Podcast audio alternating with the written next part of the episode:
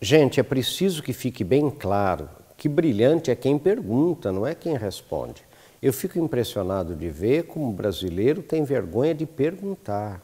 É preciso reaprender a perguntar. Quando você era criança, você não tinha vergonha de perguntar. Você perguntava tudo, você queria saber tudo. É por isso que você aprendeu, cresceu e se tornou uma pessoa mais ilustrada. Agora, de repente, você ficou adulto, ficou adolescente e você começou a desenvolver, não sei porquê, uma vergonha de perguntar, um medo de perguntar.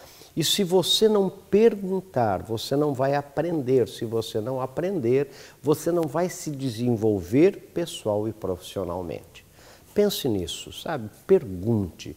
Sabe, eu tenho, por exemplo, um livro, né, que é este aqui, 73 mais uma perguntas, em que eu faço uma homenagem a quem pergunta.